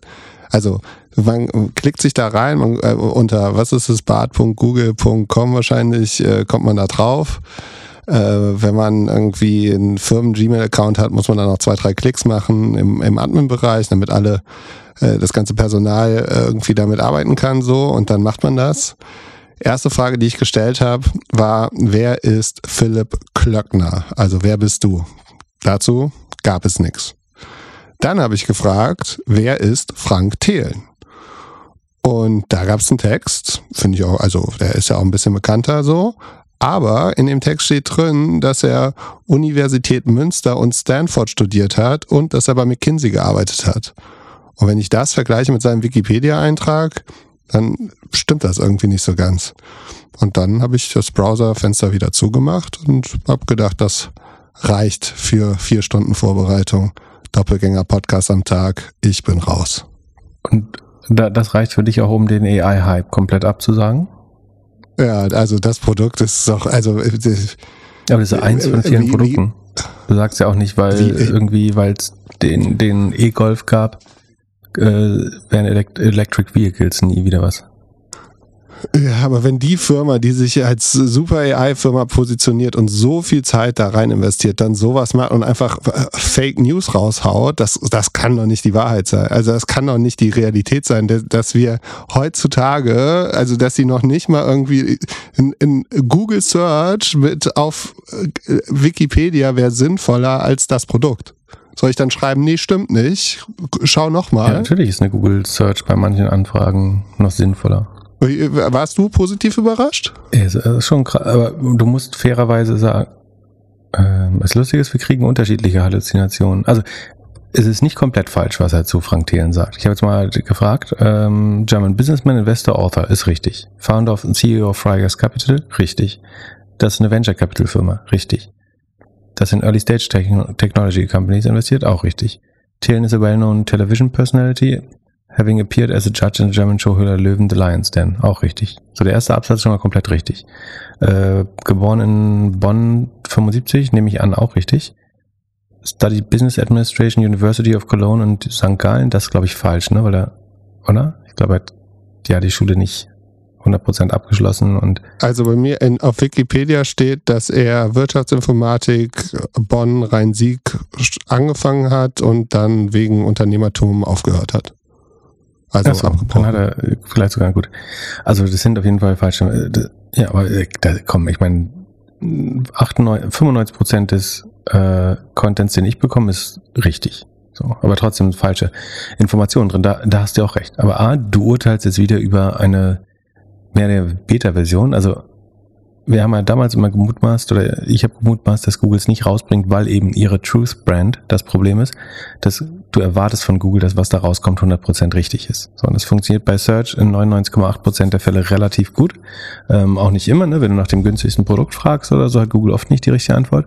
Aber ähm, das ist halt die große Gefahr, warum sie, glaube ich, AI nicht so früh ausgerollt haben, weil du, das, das, der Unterschied, du, du, sag, du sagst jetzt den AI-Hype ab, aber was dein eigentliches Bias ist, ist, Sam Altman darf machen, was er will, weil du ihn als Startup wahrnimmst und nicht sagst, Microsoft, ich vertraue jetzt Microsoft nicht mehr. Ähm, und Bart ist halt das für Google ist, die haben halt mehr zu verlieren. Das ist eine größere Firma. Und bei, bei jedem Startup ja, sagst du, oh cool, wie weit das schon kommt. Und hier sagst du, wow, ist nicht 100% äh, richtig. Das ist ja totaler Rotz.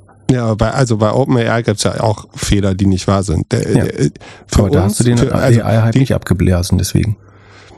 Also ich bin schon skeptischer. Je, je, mehr ich mich damit auseinandersetze, umso skeptischer bin ich, weil für uns halt Podcast-Vorbereitung ist halt die Frage, okay, wo, wo gehen wir hin, was schauen wir uns an? So, und wenn ich jetzt für eine Person was recherchieren möchte und sagen möchte, hey, gib mir irgendwie, keine Ahnung, 2000 Wörter über eine Person, was muss ich wissen? Dann, äh, also das wäre für den Podcast ja auch daneben, wenn ich jetzt hier einfach falsche Sachen erzählen ja, aber das würde. ist auch, also ich so, würde behaupten, das ist nicht der Main Use Case von generativer AI. So, irgendwann wird man sie dafür schon nutzen können, aber du sagst ja selber, also womit hast du es gefact-checkt? Mit Wikipedia. So, die, also dieses Tool lernt bestenfalls auch von Wikipedia. So, und hätte dir das gleiche wiedergegeben. Also, ich meine, es wird immer Use Cases geben, wo du direkt zu Wikipedia gibst, weil es einfach, weil du 100%, äh, ob es da ist 100% Wahrheit ist, noch eine andere Frage, aber weil da überwiegend die Wahrheit steht. Dass das jetzt schlechter ist als die Wikipedia, ist natürlich schon nicht großartig. Aber es ist halt auch eine Beta-Version. Ne, das Vertrauen ist einfach weg. Also ich ja, vertraue Moment, ja aber dem es ist System ja auch nicht die Google-Startseite, sondern es ist BART und steht groß Experiment dran. Und das, auch das ist sicherlich nicht Zufall, dass da, also wer schreibt neben irgendein Produkt Experiment? So, da schreibt man Beta oder Sternchen Beta oder irgendwie sowas rein. Sie haben hier ganz klar Experiment daneben geschrieben und du kommst auch, äh, es liegt auf einer Subdomain, es ist nicht in der Suche drin. Also ich wäre da ein bisschen mehr for, forgiving und man muss ja auch ein bisschen im Kontext einordnen. So. Also Google hat nicht gesagt, ab heute ist, ab heute ist das unsere Search Experience, haben sie nicht gesagt. Ab heute ist das besser als unsere Suchergebnisse. Steht nirgendwo. Ja, aber sie bringen es raus und sagen, hey, wir sind jetzt in 40 Sprachen available. So, ja, ist nur Beta, aber Beta schreibt jeder auf sein Produkt am Anfang. Dann müssen sie mir als Nutzer ja wenigstens irgendwie die Möglichkeit geben zu ranken, also außer Daumen hoch, Daumen runter, mit äh, ich glaube, das ist richtig. Also soll ich jetzt als Nutzer die ganze Zeit sagen, ist falsch, ist falsch, ist falsch, stimmt nicht, guck noch mal nach. Also gebe ich jetzt ja, Nachhilfe? So funktionieren Tech-Produkte, du machst die Arbeit. Ah, okay. Da hätte ich mehr erwartet. Aber das heißt, hat alle Fragen falsch beantwortet, die du gestellt hast? Ich habe eine Frage gestellt. Damit bin ich nicht happy. Jetzt lass es erstmal wieder liegen. Okay. Ähm, ja, du musst es ja auch nicht nutzen. Aber ich wollte eigentlich wollte nur auch so ich, ich wollte nur sagen, dass es gelauncht ist äh, und man mit rumspielen kann. Gut, äh, du hast äh, den, du hast mal wieder den AI-Hype äh, beendet damit offiziell. Ähm. Nein, bestimmt nicht. Aber ich bin einfach, äh, meine erste Kunden, mein erstes Kundenerlebnis war einfach nicht so, wie ich es mir vorgestellt hätte. Ja, aber wie gesagt, ich glaube, das Problem ist, dass du Google halt auf ein viel zu hohes Podest stellt, stellst. Ähm, und wie gesagt, Google ist sich des Risikos ja bewusst und deswegen steht da Experiment dran, deswegen ist es auch eine Subdomain. Vielleicht wäre es sogar schlau unter einer anderen Brand raus. Du hast nicht mal das Google-Logo im, im Tab übrigens. Das Fev-Icon, Äh, oben, also das kleine Symbol, was sich im Browser festsetzt, äh, sind so Sternchen. Da ist nicht das G, Google G drin. Ich glaube, das ist alles, das ist alles sehr durchdacht, glaube ich. Ähm, das ist genauso durchdacht wie Apple, äh, bei der sich keiner die Brille angezogen hat. Ja, genau, genau. Ähm, man, man möchte einfach sich distanzieren von möglichen Failures. Ja, und wie gesagt, für dich steht Google halt für ähm, den Hort des Wissens oder dort, wo die Verweise zu richtigen Wissen oft stehen. Ähm, und jetzt antwortet halt was, was sich nicht mehr wie Google anfühlt. Das ist schon eine Challenge für Google. Aber sollen sie deswegen gar nicht rausgehen? Du brauchst ja die Nutzer, Nutzerdaten, um besser zu werden. Sie könnten halt immer weiter besser trainieren, aber äh, AI wird ja dadurch besser, dass sie benutzt wird auch. Und wenn sie Nutzerdaten, ihr größter Vorteil sind Nutzerdaten, wenn sie die jetzt in dem Fall nicht bekommen, dann rennt Microsoft halt vielleicht weg, obwohl sie weniger Marktanteil haben. Du musst schon irgendwann rausgehen zum Tanzen und dann, um die Nutzerdaten zu sammeln und das Feedback zu bekommen. Ähm, naja, okay, wir haben verstanden, du bist ähm, nicht begeistert von der Produktqualität. Das können wir auf jeden Fall so festhalten. Ich versuche Claude jetzt äh, die nächsten Tage mal auszuprobieren. Mal gucken, ob ich da zufriedener bin mit den Ergebnissen. Wir haben noch eine Hörerfrage von Discord, die mich natürlich auch sehr interessieren würde. Und zwar schreibt jemand, mich würde interessieren, warum Pip in Folge 264 erst negativ darauf reagiert hat, dass Klöckler Doppelgänger Vollzeit durchziehen möchte. War es das typische Glöckler-Bashing in Pip-Style? Jedenfalls wirkte Pip sehr nachdenklich, als würde er gerade Pro und Contra Liste aufstellen in seinem Kopf. Der Gedankengang würde mich interessieren. Habe ich dich überrannt? Überrannt auf jeden Fall. Und vielleicht hat man im Videopodcast auch ein bisschen zu sehr gemerkt, äh, dass ich äh, erstmal damit äh, darüber nachdenken muss. Und tatsächlich habe ich im Kopf erstmal überlegt, was das für Implikationen hat. Ähm, der erste Gedanke war, dass ich sagen, neben meinem eigenen Haushalt und Jan aus dem Off jetzt auch noch dein, quasi die Verantwortung für dein finanzielles Wohlergehen habe. Ähm, es sei denn, du hast verfügst über große Vermögen und passive Einkommensstreams, über die, sagen, von denen du mir noch nichts äh, gesagt hast. Dann fand ich dein, deine Definition von, also was hast du da nochmal verkündet? Sag's nochmal kurz, dass du Podcast ab jetzt was machst. Na, dass ich vier Stunden am Tag mich um Doppelgänger kümmere. Ja. Und wie hast du das genannt? Oh, the one thing. Ich mache ja, eine ich glaub, Sache. Du hast auch Vollzeit genannt. Das ist ja. natürlich schon wieder äh, lustig, dass sozusagen Vollzeit bei dir vier Stunden äh, am Tag bedeutet.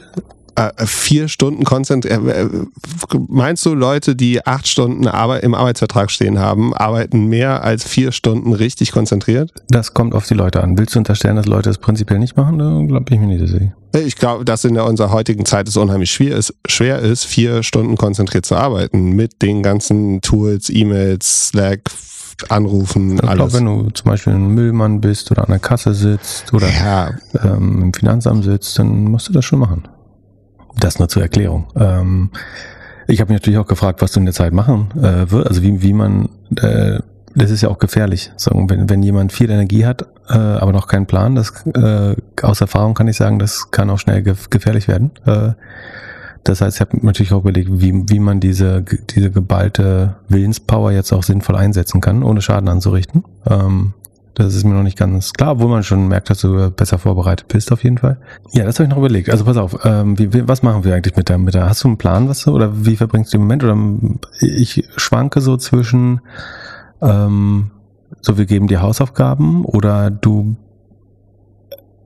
du kannst es immer ganz gut so Firmengeschichten zu erzählen. Du könntest so eine jede jede Folge eine iconic Company äh, vorstellen, so 20 Minuten. Das wäre eine Möglichkeit. Ähm, oder mein Ziel ist. Oder wir äh, holen dein, dein, dein Grundstudium nach. Äh, du hast ja nicht, genau. nicht richtig, du hast ja nur an der Reben-Uni äh, da studiert. Wir könnten, ich nehme ein Buch Einführung in die BWL und werfen Dart-File ins, in, in die Inhaltsangabe und dann bringen wir dir nach und nach äh, BWL nochmal bei. Das, das wäre auch eine, eine Möglichkeit. Aber ich bin noch nicht sicher. Genau, mit, mit Cashflow haben wir ja heute schon ganz gut angefangen. Da gibt sogar schon äh, ins, äh, übrigens eine Landingpage auf äh, Doppelgänger für Sekunde. Äh, ich gucke mal, ob wir dafür ranken. Für Cashflow Statement. Aber das ist noch nicht ganz fertig Doppelgänger.io slash Cashflow.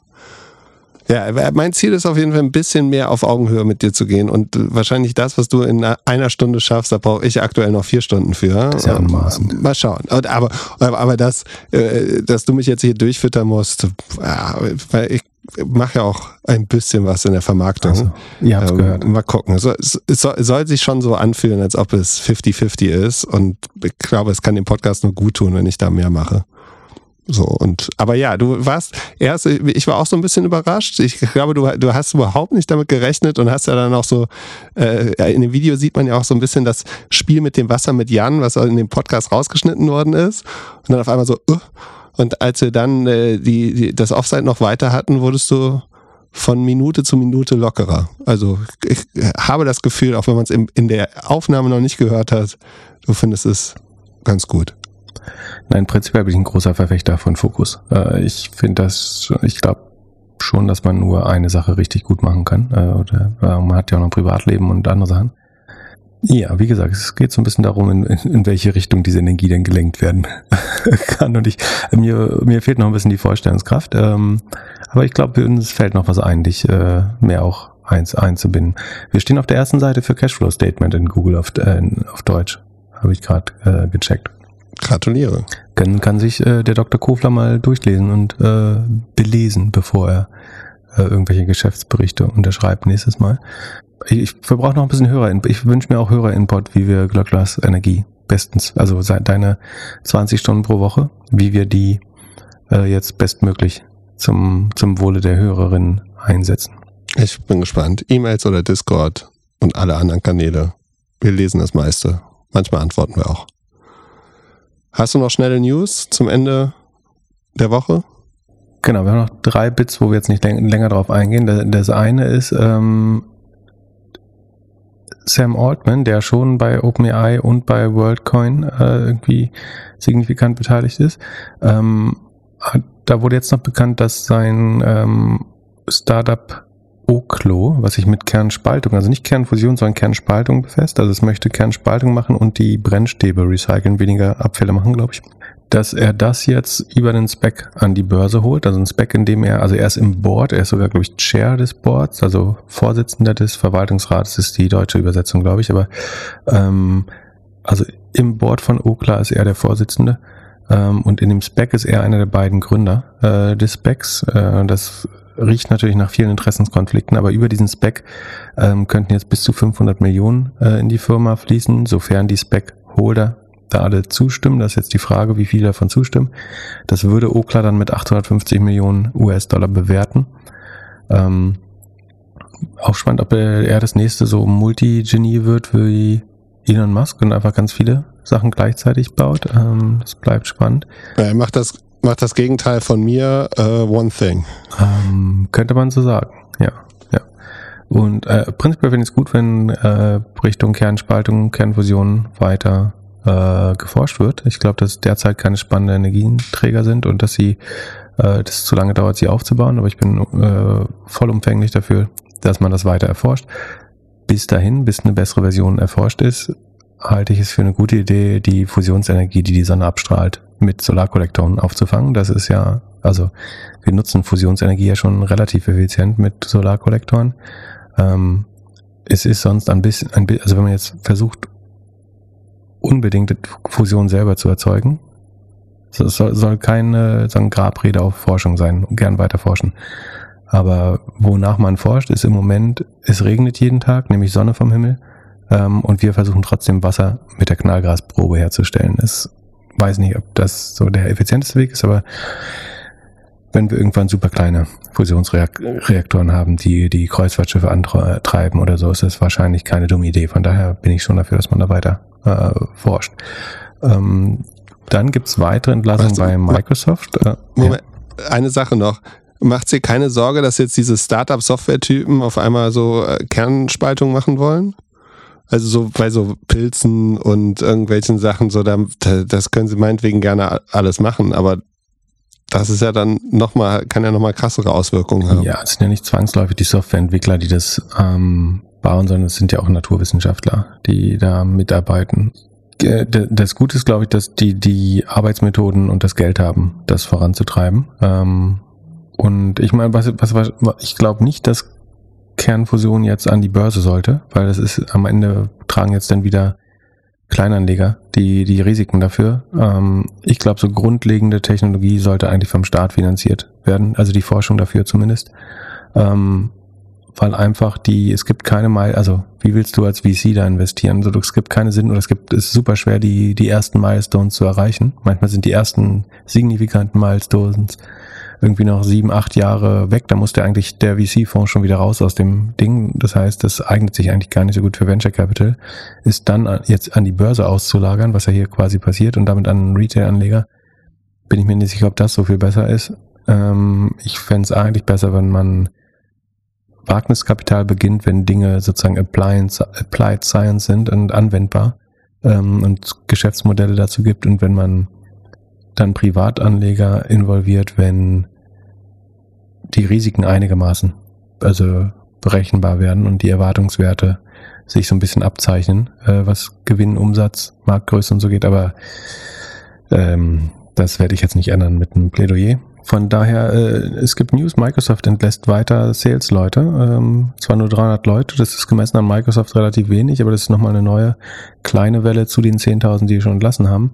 Ähm, sagen das nur als Zeichen, dass ich glaube, dass das durchaus weitergeht äh, mit Entlassung. Und das Besondere ist ja noch im Moment entlassen nur Firmen, Firmen die freiwillig entlassen. Die, die Firmen, die müssen, die, weil sie Funding verlieren äh, oder nicht mehr bekommen. Ähm, weil sich die Ergebnisse weiter verschlechtern und so. Das, das kommt alles, glaube ich, noch dazu. Im Moment geht es hauptsächlich um freiwillige ähm, Kündigungen, zumindest die großen äh, Entlassungswellen. Äh, ich glaube, da besteht uns weiteres ähm, bevor.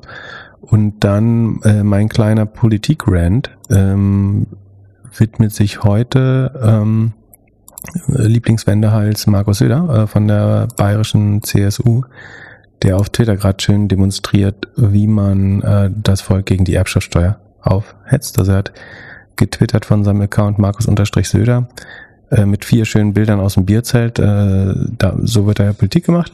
Ähm, unterwegs in Oberbayern, Doppelpunkt, Auftakt der Maisacher Volksfestwoche mit über 1300 Besuchern im Festzelt. Tolle Atmosphäre, super Stimmung. Wir stehen an der Seite der Normalverdiener Hashtag äh, und krampfen gegen die unfaire und ungerechte Hashtag Erbschaftssteuer. Wir wollen nicht, dass Erben ihr Elternhaus verkaufen müssen, um die Steuer zu bezahlen. Äh, die Erbschaftssteuer auf das Elternhaus muss weg. Darum kümmert sich die CSU. Wo soll man anfangen? Ähm, also man könnte sagen, da sind einfach zahlreiche Lügen äh, oder Fehl, Fehlannahmen äh, in dem Tweet drin. Also ob die Erbschaftssteuer jetzt gerecht oder ungerecht ist, das ist letztlich eine ideologische Frage. Man könnte das zumindest so beschreiben, dass es mehr als 90 Prozent der Leute äh, davon profitieren, da, wenn es eine Erbschaftssteuer gäbe, die auch durchgesetzt äh, würde. Das heißt, eigentlich ist es relativ irrational, wahrscheinlich sogar mehr als 98, aber es ist relativ irrational, gegen die Vorschaft, gegen die Erbschaftssteuer ähm, zu argumentieren, weil die meisten Leute es eigentlich nicht betrifft, weil es hohe Freibeträge für selbstgenutztes äh, Wohneigentum gibt. Äh, damit fangen, fangen die Lügen schon an. Ähm, dann, also Normalverdiener betrifft das schon mal, ich weiß nicht, was seine Definition von Normalverdiener ist, aber der Freibetrag ist für Kinder zum Beispiel, ich glaube, 400.000 Euro ähm, pro Erbnehmer, glaube ich. Pro Erbe, Entschuldigung, pro Erbe. Nicht, äh, das heißt, ähm, und man könnte die das Haus ja theoretisch auch noch in, sag mal, du besitzt ein Haus, was 800.000 kostet, dann könntest du der, das Land der Mutter geben und äh, oder wenn das jetzt so eine CIS klassische CIS-Familie ist, gibst du das äh, Land der Mutter und das äh, Haus dem dem Mann äh, zum Beispiel, so dann können die es getrennt färben. Dann hast du eventuell zwei Kinder, so dann hast du schon mal 1,6 Millionen Freibetrag, schon wenn ich es richtig rechte, äh, nach meiner Logik. Moment, du sagst Mann sagst du dem Ehemann oder Mann sagst du dem Sohn? Nee, die, du kannst, also es ist ja jetzt, es gibt schon jetzt einen hohen Freibetrag für, also selbstgenutztes Wohneigentum unter 200 Quadratmeter ist sowieso befreit. Das heißt, wenn die Familie, die, die Oma, Opa davor drin gewohnt hat und ver, äh, ver, versterben, ist das bis 200 Quadratmeter sowieso steuerfrei. Ähm, und danach gibt es einen Freibetrag von 400.000 pro Person. und pro Erblasser. Also weil der vorausgesetzt, sie sterben jetzt nicht gleichzeitig und selbst dann ist es, glaube ich, so. Ähm, das heißt, du könntest halt sagen, dem einen gehört äh, das Land und dem anderen das Haus und so kannst du schon mal auch splitten. Ähm, das heißt, über eine, um über eine Grenze zu kommen, die Normalverdiener überdurchschnittlich belastet, äh, ist schon mal relativ schwer. So, dann, wir wollen nicht, dass Erben ihr Elternhaus verkaufen müssen, um die Steuer zu bezahlen.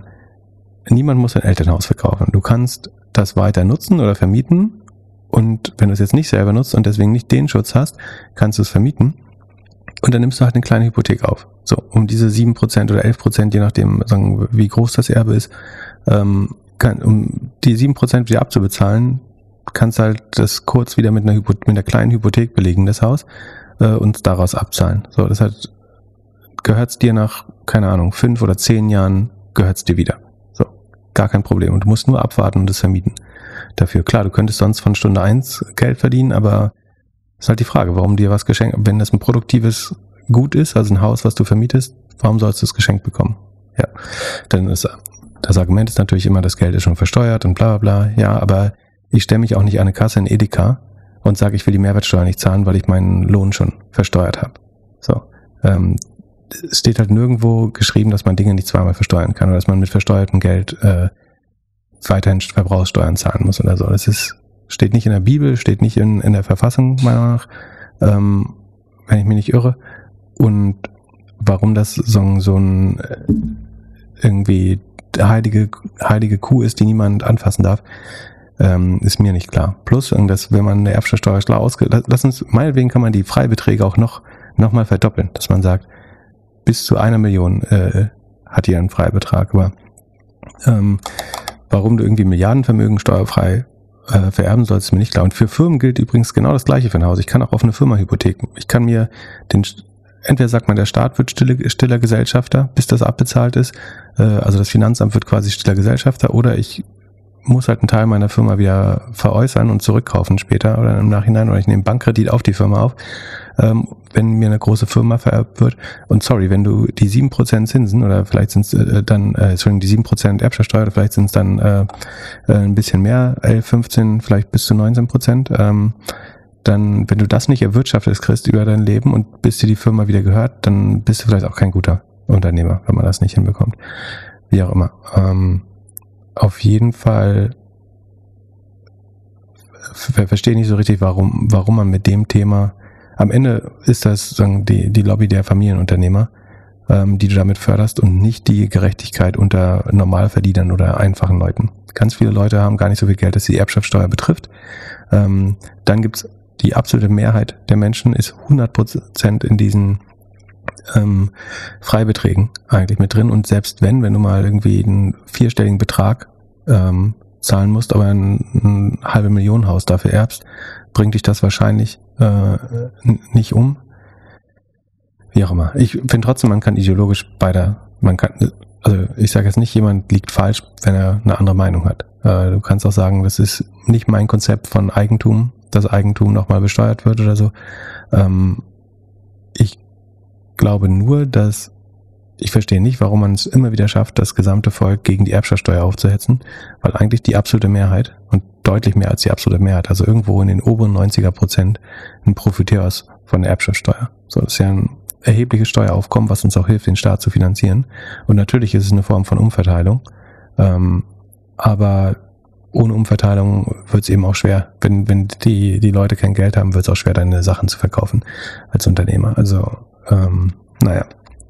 Aber vor allen Dingen wird das hier wieder mit falschen Fakten ähm, Politikern gemacht, weil es eben hohe Freibeträge gibt. Es gibt Ausnahmeregelungen für, für selbstgenutztes äh, Wohneigentum und so weiter und so fort. Während du dich auf Twitter rumgetrieben hast, ich äh, habe noch eine Podcast-Empfehlung. Und zwar Acquired mit dem CEO von Uber, Dara. Und da hätte ich eine Frage an dich. Kannst du dir vorstellen, was Dara und Daniel Eck gemeinsam haben? Daniel Eck und Dara Kostoschei? Ja. Hm. Oder irgendwelche Parallelen im Lebenslauf? Den Haarschnitt. Ja, möglich. Aber äh, Fun Fact aus dem Podcast, also ein bisschen überproduziert so am Anfang, äh, aber das Interview ist wirklich gut. und er erzählt, wie er zu dem Job gekommen ist, also von Expedia zu Uber. Und er wurde von einem Headhunter angerufen wollte das überhaupt nicht. Und dann war er bei dieser Sun Valley Konferenz von Allen und Company, wo Dara früher gearbeitet hat. Und da kam Daniel Eck zu ihm und meinte, du, du wärst doch der perfekte Typ für, für Uber. Magst du dir das nicht mehr angucken? Und dann kam raus, dass Daniel Eck über einen Headhunter Dara vorgeschlagen hat und äh, und erzählt dann, wie er mit äh, halt mit Expedia und so und wie wie sauber er das dann gespielt hat, um darüber zu kommen. Äh, also kleine Podcast-Empfehlung am Rande im Sommerloch und die zweite Content-Empfehlung Eldorado auf Netflix. Da kann man sehen, wie schnell sich die Welt verändert. Das war eine Empfehlung von Fest und Flauschig. Ich habe die Tage gesehen und ja, ist schon erschreckend, wie wie schnell äh, die Freiheit in einer Stadt, in einem Land oder in Europa verloren geht. In diesem Sinne, habt ein schönes Wochenende. Bis Mittwoch. Peace. Ciao.